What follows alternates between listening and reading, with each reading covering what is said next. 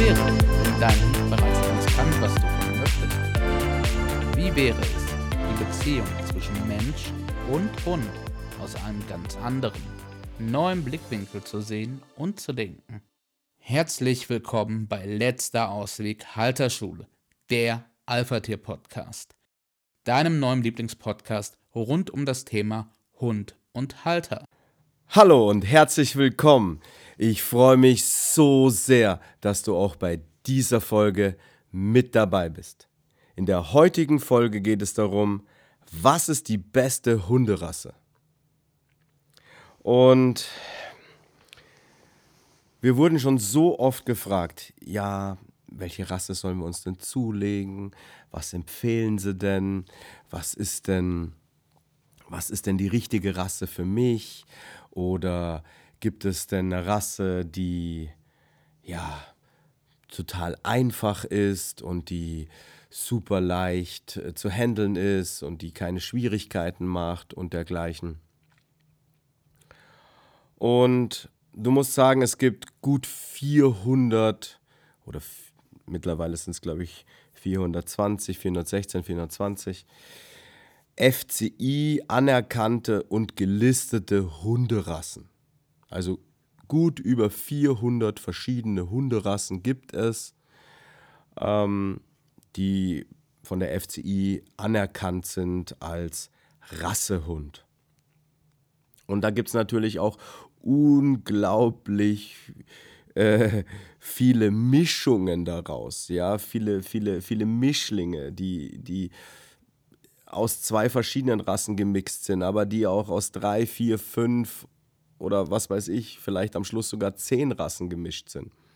Ja, also es gibt noch unglaublich viele Mischlinge aus diesen 400 Rassen. Und es gibt natürlich auch noch echt einige Rassen, die noch nicht oder vielleicht auch niemals äh, als Rassehund zählen, aber trotzdem wie eine, wie eine, wie eine reinrassige, äh, wie ein reinrassiger Hund gezüchtet werden, die aber nicht FCI anerkannt sind und keine äh, anerkannten offiziellen Papiere besitzen. Die gibt es auch noch. Also es gibt ein wahnsinnig riesiges Feld an verschiedenen Möglichkeiten, die du als Halter hast, dir für dich deinen passenden Hund, die passende Rasse rauszusuchen. Und selbstverständlich gibt es rassespezifische Sonderheiten, Eigenheiten oder ja, Sachen, die halt nur auf diese Rasse zutreffen. Ja, also weiß ich nicht. Ein Dobermann ist was anderes wie ein Yorkshire Terrier. Und äh, äh, Mastina, Mastino äh, Neapolitano ist mit Sicherheit ein anderer Hund als ein Rhodesian Ridgeback. Oder ein deutscher Schäferhund ist was anderes wie ein belgischer Schäferhund. Und so findest du halt bei jedem so seine Eigenheiten. Ein Kangal ist was anderes wie ein Kuvas. Ein Ovtchaka ist nochmal was anderes. Also ein Malamut ist kein Husky. Ja? Und so gibt es für jede Rasse einfach, ja, bestimmte Rassemerkmale, die diese Rasse auszeichnen. Das hat ja auch irgendwann dieser Rassestandard, der irgendwo um die 1900 gekommen ist. Also die meisten Rassen sind irgendwo gelistet. Äh, 1845, 1850 und dann, da ging es los. Da ging es erst los mit diesen ganzen Rasselistungen. Vorher gab es nicht diese Vereinheitlichung, dieses klassische Rassehunde-Konzept und Papiere und so weiter. Es gab natürlich vorher schon Kennel Clubs und, und, und Rassehundezüchtungen. Nur so um die Jahrhundertwende 1900, da hat man das halt alles festgemacht und festgeschrieben und weltweite Standards für einzelne Rassen rausgegeben. Wobei auch diese Standards sich im Laufe der Jahre wirklich wandeln und gewandelt haben. Also wenn wir uns jetzt einen deutschen Schäferhund angucken, wenn du den ersten deutschen Schäferhund dir anguckst, Der hieß Horrand von Graf Rath, dieser Hund. Äh, der sah ganz anders optisch aus wie ein heutzutagiger Schäferhund. Und ein heutzutagiger Schäferhund sieht nochmal anders aus wie vor 10, wie vor 20, wie vor 30 Jahren. Ja, und dann gibt es halt gerade jetzt zum Beispiel, ich sage dir das Beispiel deutscher Schäferhund, weil ich mich der gar nicht so schlecht auskenne. Mein Vater hat deutsche Schäferhunde gezüchtet.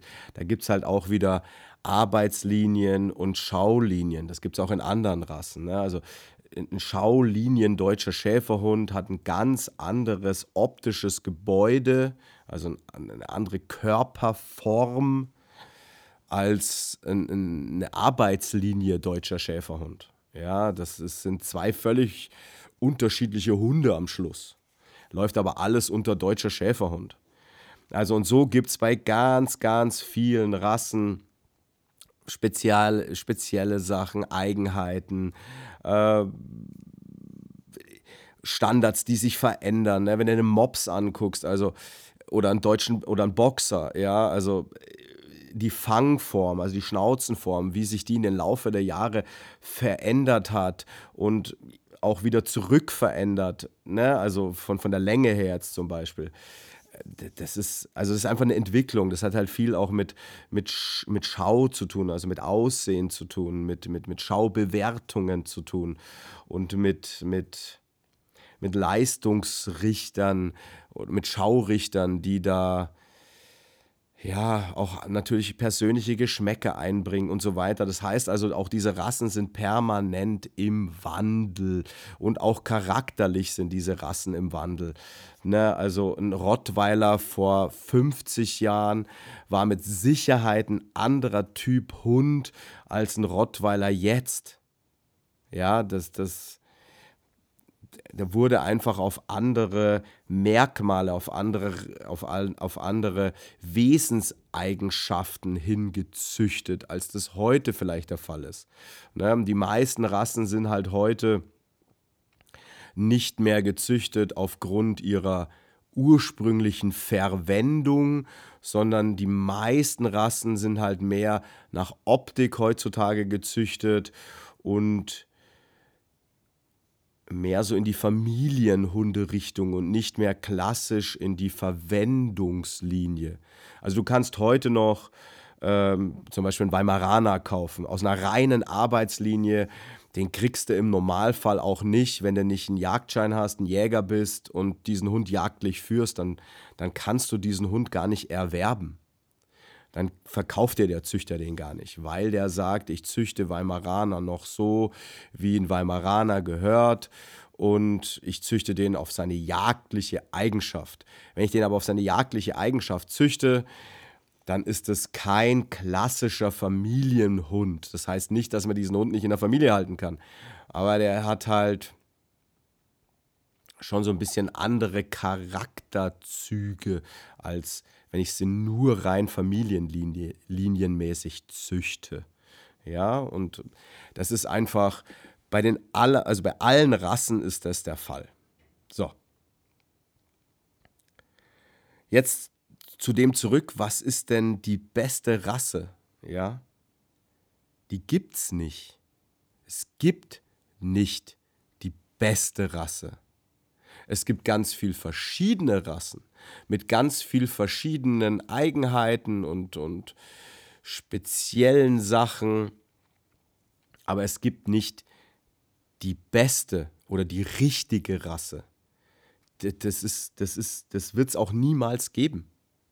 Es gibt halt so Modeerscheinungen, ne? als das hier dieser 101 Dalmatiner da rauskam, ja, dann schoss diese Dalmatiner-Population auf einmal in die Höhe. Und äh, hier mit Beethoven, ja, dann waren es auf einmal echt wieder viele Bernardiner. Und so haben wir das halt immer wieder. Im Moment ist es halt viel so Rhodesian Ridgeback oder irgendwie so äh, äh, Labradoodle, Golden Doodle, irgendwie sowas, alles Gedudelte. Also alles irgendwie Pudel gemischt mit oder so Teurassen sind in den letzten Jahren ziemlich populär geworden. Also, dass man kleine Rassen genommen hat, Prager Rattler, Pinscher, was weiß ich, Yorkies, äh, äh, äh, ähm, Dackel und hat die noch kleiner gezüchtet und hat die noch zierlicher gezüchtet. Also es gibt Hunderassen, da hat, hat, hat ein Hund noch nicht mal ein Kilogramm. Da ist so das Gewicht vom Hund, weiß ich nicht, 700, 800 Gramm. Und es gibt Hunderassen, die haben wirklich deutlich über 100 Kilogramm. Also 100 bis 120 Kilogramm ist da normal, ne? Also Mastinos und sowas. Also da gibt es halt ganz viel Verschiedenes, aber es gibt nicht die beste oder die richtige Rasse.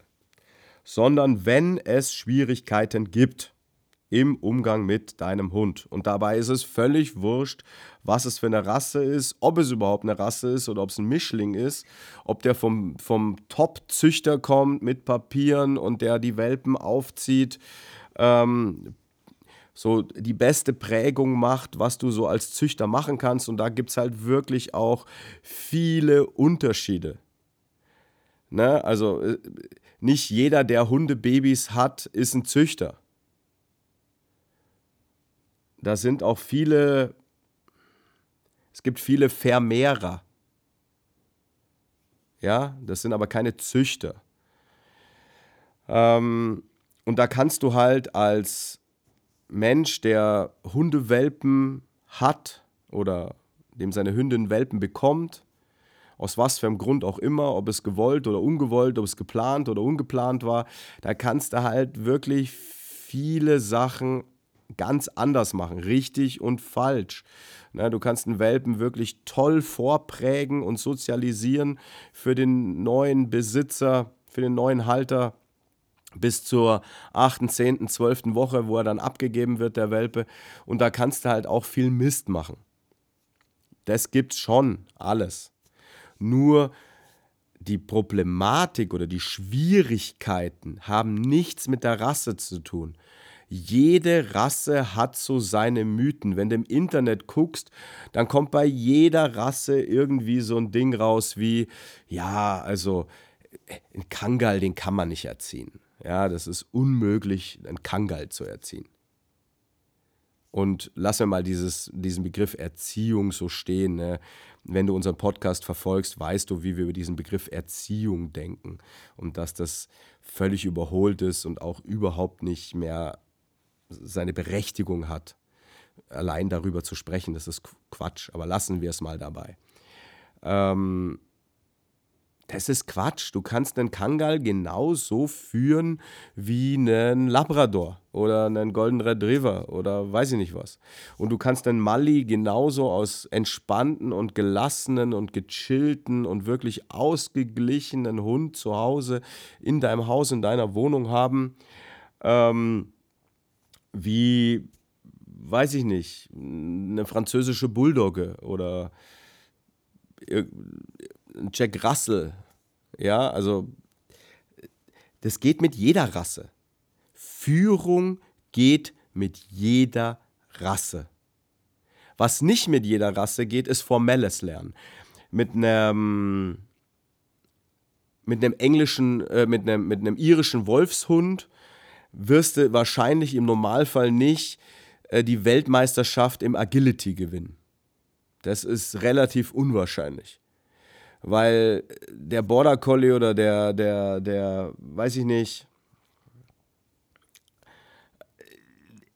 der ist halt dreimal um den Parcours rum, bis der, bis der irische Wolfshund einmal da rum ist.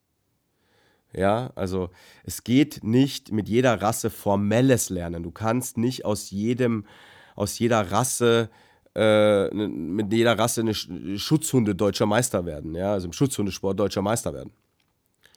Äh, das, das, funktioniert nicht. Also mit, mit, mit, mit einem Mops wird es schwierig. Und da kriegst du schon gar keine Zulassung, weil der dort zu klein ist und so weiter. Da kannst du gar nicht teilnehmen. Ne? Aber so, formelles Lernen geht nicht mit jeder Rasse. Aber Führung Führung, du als Führer dieser Gruppe, dieses Rudels, soziales Lernen, das geht mit jedem Hund, mit jeder Rasse, mit jedem Alter, mit jedem Geschlecht, mit jeder Abstammung, Herkunft und sei die Vorgeschichte noch so dramatisch und schlimm und die Prägung noch so schlecht und, und, und katastrophal gelaufen.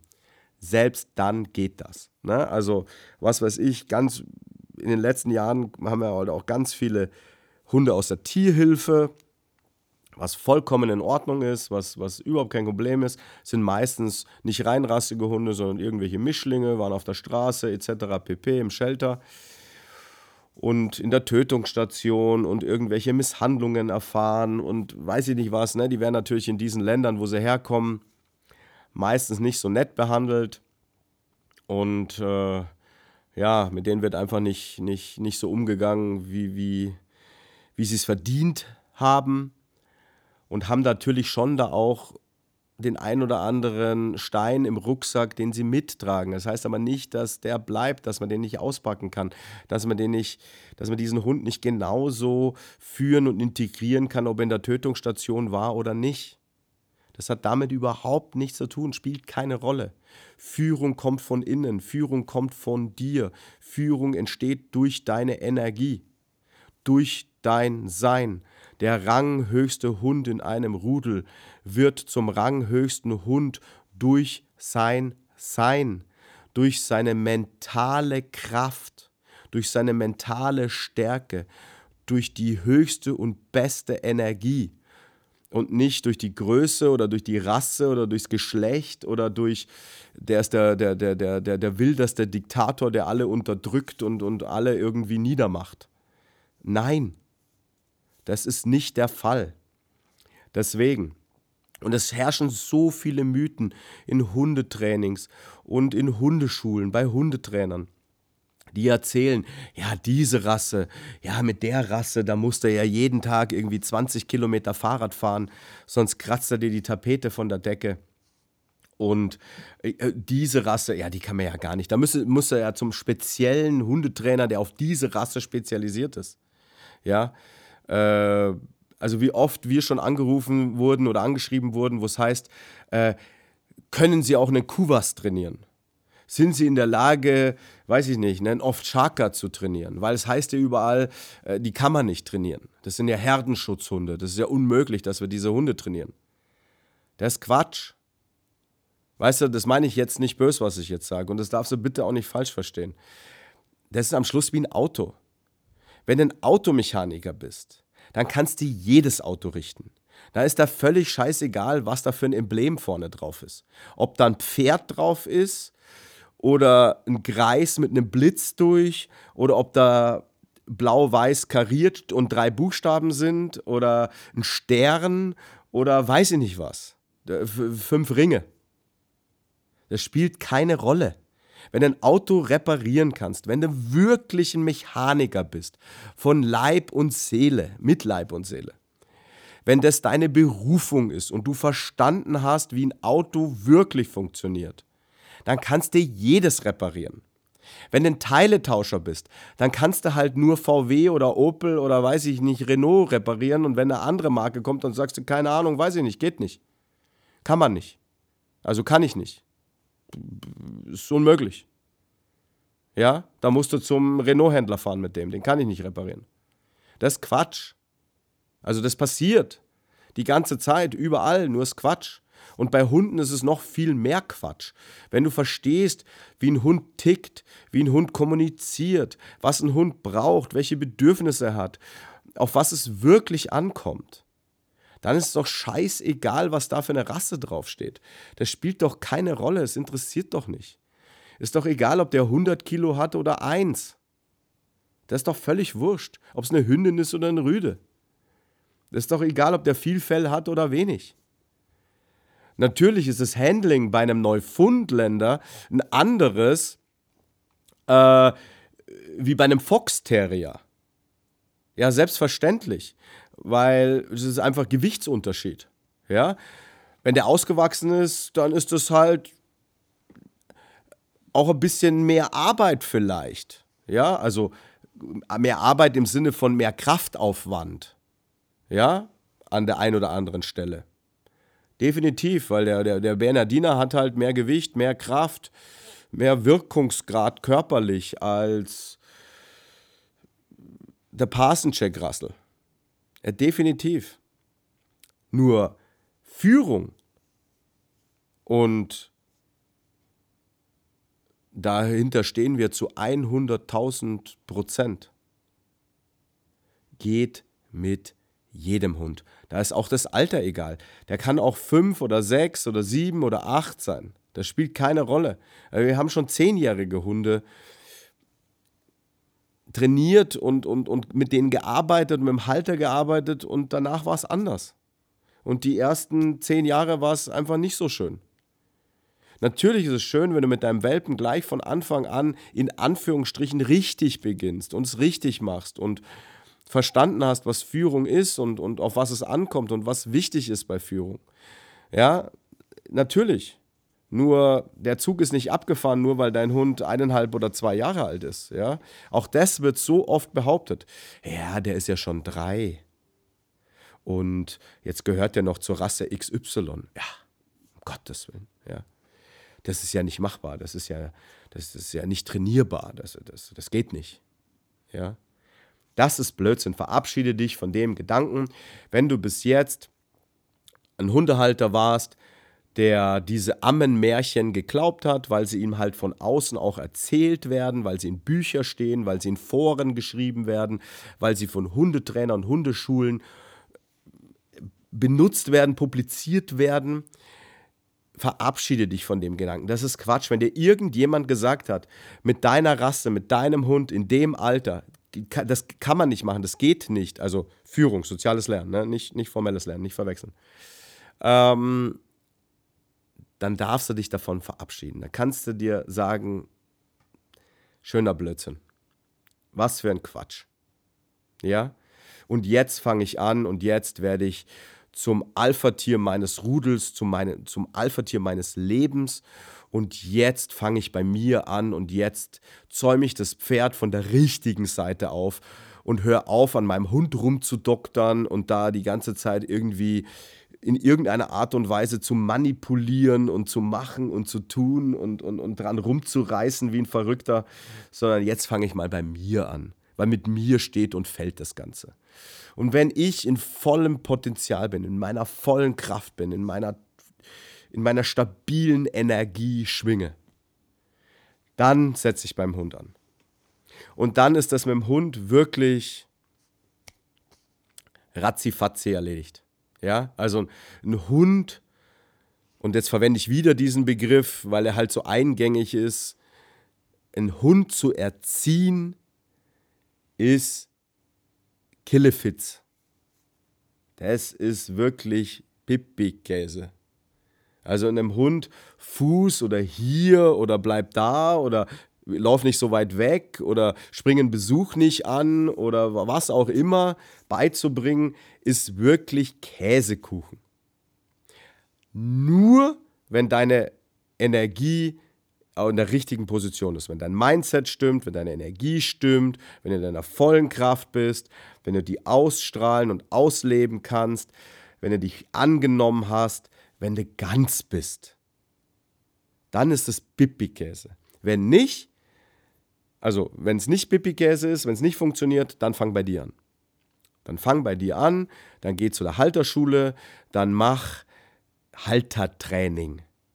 Dann nimm dir Tools wie diesen Podcast, wie unseren Telegram-Kanal, unseren Alpha Family Club, äh, unsere Online-Kurse, unser Buch, etc., etc., etc.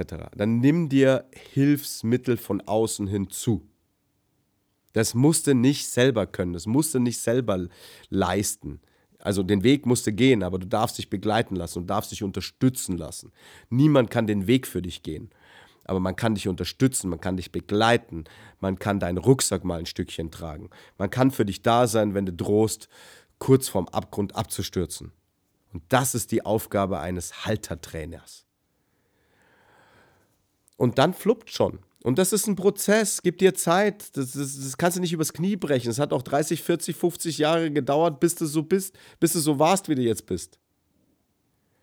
Und jetzt braucht es halt auch wieder ein paar Wochen und vielleicht auch den einen oder anderen Monat, bis es sich wieder in die andere Richtung bewegt, bis es sich verändert, bis es sich nachhaltig verändert, bis du dein Mindset ähm, in die richtige in die richtige Energie gebracht hast, in, in die richtige ja, Position gebracht hast. Nur es ist mit jeder Rasse möglich. Deswegen, abschließend, es gibt nicht die beste oder die richtige Hunderasse auf diesem Planeten. Das gibt's nicht, das gab's noch nie und das wird's auch niemals geben. Sondern das ist wirklich am Schluss Geschmackssache. Und da ist es vollkommen egal, ob du sagst, naja, ich finde den und diese Rasse optisch äh, schön oder diese Rasseeigenschaften, die die mitbringen, finde ich toll oder ich mag das, wenn der viel Fell hat oder ich mag das, wenn er ganz wenig Fell hat oder ich mag das, wenn er einen riesen Kopf auf hat oder wenn der ganz klein und zierlich und, und, und, und ja, kompakt ist. Ja, das ist Geschmackssache. Damit befriedigst du dein Bedürfnis mit dem Aussuchen der Rasse. Ja, oder wenn du sagst, naja, ich will einen Hund, aber ich möchte irgendwie einem Hund eine zweite Chance geben, dann hol dir einen aus dem Tierheim, dann hol dir einen von der Tierhilfe. Dann gibt da, da sitzen so viele Hunde, in deutschen Tierheimen sitzen so, so viele arme Seelen, die da sitzen und sitzen und sitzen in einem kleinen Scheißzwinger und irgendwie einmal am Tag rauskommen. Hey, weißt du, das muss nicht immer der Rassehund vom Züchter sein, sondern unsere Tierheime sind rappelvolle Kanne voll. Voll, voller, am vollsten. Und da darfst du ruhig mal gucken. Ne? Es gibt so viele Tierheime in Deutschland. Das ist Wahnsinn. Es ist wirklich Wahnsinn, wie viele Tierheime wir in Deutschland haben. Und die sind alle bis zur letzten Kapazität gefüllt.